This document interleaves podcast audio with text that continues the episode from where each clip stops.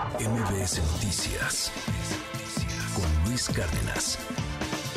Por cierto, aunque el gobierno dice que son 11 países, realmente presidentes pues no fueron 11. Estuvo el dictador Maduro, estuvo el protodictador Gustavo Petro de Colombia, estuvo Henry, ese quién es, el de Haití, un país que en este momento no es país, país que está hecho un desastre y al que la misma ONU está convocando, pues que entren cascos azules a tratar de poner orden. Estuvo Xiomara Castro de Honduras y estuvo el dictadorcillo Díaz Canel de el país cubano. Pero bueno, esos son los presidentes que estuvieron. ¿Cómo lees todo esto, querido Esra Te mando un abrazo, muy buenos días. ¿Qué tal, Luis? Buen día, buen día, buen día, auditorio. Perdón, tengo el regreso ahí, si me lo pueden corregir. Ahí está, perfecto. Muchísimas gracias. Luis, mira, estamos ante un fenómeno muy, muy claro de lo que podríamos llamar eh, una especie otra vez de bloque, eh, digamos, de América Latina o de este bloque de gobiernos que de una u otra forma, pues son directamente los causantes de la migración. Eh, es muy claro que en un evento de esta naturaleza que no tendrá ninguna trascendencia absoluta, absolutamente ninguna en términos de la solución a la migración, porque faltaría haber invitado o haberse conectado con quien recibe a los migrantes, que son los Estados Unidos. Eh, le echan la culpa a los Estados Unidos de lo que llaman bloqueo a Cuba, embargo, no es un bloqueo, no es que no entren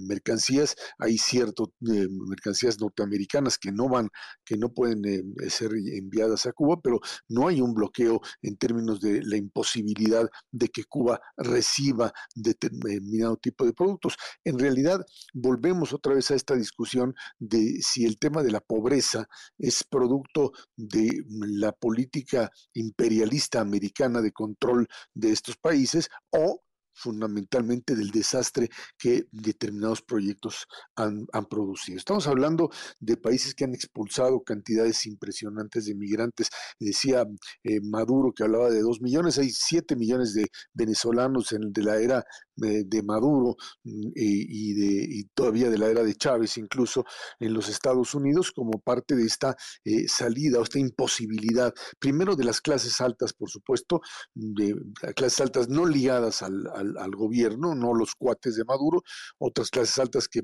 pues simplemente quedaron también desplazadas y se fueron rápidamente a Miami, pero también tienes cada vez más eh, lo que sería esta, eh, este bajar dentro del esquema de, de migración hasta los niveles más bajos, que simplemente te habla de cómo proyectos como el cubano, como el venezolano o como el que intenta Petro instrumentar en Colombia, pues terminan terminan finalmente en un proceso de empobrecimiento total. Em,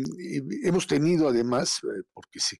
se maneja esta idea de que la solución está fundamentalmente más allá de la protesta en eh, modelos de apoyo por parte de ahora de México, en algo que, bueno, pues es, es un intento de, de también lanzar un mensaje por parte del gobierno de López Obrador de Estados Unidos en el sentido de quiénes son sus cuates, con quién está negociando el gobierno mexicano, con quién se identifica bajo el principio de que tendría una posición privilegiada eh, por supuesto por el tema de petróleo, de poder brindar petróleo gratis, eh, pero yo sí creo que en este momento este tipo de, digamos, de, de, eventos lo que están haciendo es simplemente reforzar la idea por parte de López Obrador de que su apuesta por América Latina es una apuesta todavía mayor, una apuesta que intenta de alguna forma conciliar lo que él considera pues eh, una, una situación de la cual no puede salirse, la vinculación con Estados Unidos, pero la acusación al mismo tiempo de que son los Estados Unidos los causantes de la migración, en donde la migración mexicana ha tenido también un repunte importante. Mm, hubo el año pasado, 2022, 800 mil eh, detenidos,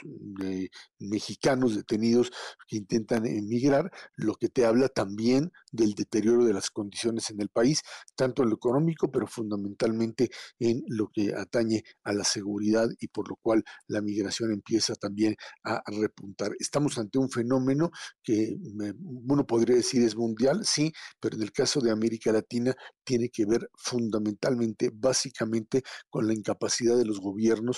por ofrecer condiciones de vida dignas a sus poblaciones. Son estos los que vinieron a reunirse con el propio López Obrador en un acto político en donde pues proyectos como Sembrando Vida o Jóvenes Construyendo el Futuro, pues son programas más, eh, digamos, electorales, con un gran peso electoral, pero que no, no tienen la capacidad de generar lo que podríamos decir incentivos para reducir la propia pobreza. Otra vez, este tema del reparto de dinero como un mecanismo político que funciona y funciona electoralmente, y si no veamos el caso argentino de cómo, pues lo que llaman allá en el sur el plan platita, o sea, el dar dinero, el entregar dinero, el dar subsidios, te da un enorme, un enorme peso político, pero no te resuelve el problema. La migración continúa, el empobrecimiento continúa y mientras no encontremos mecanismos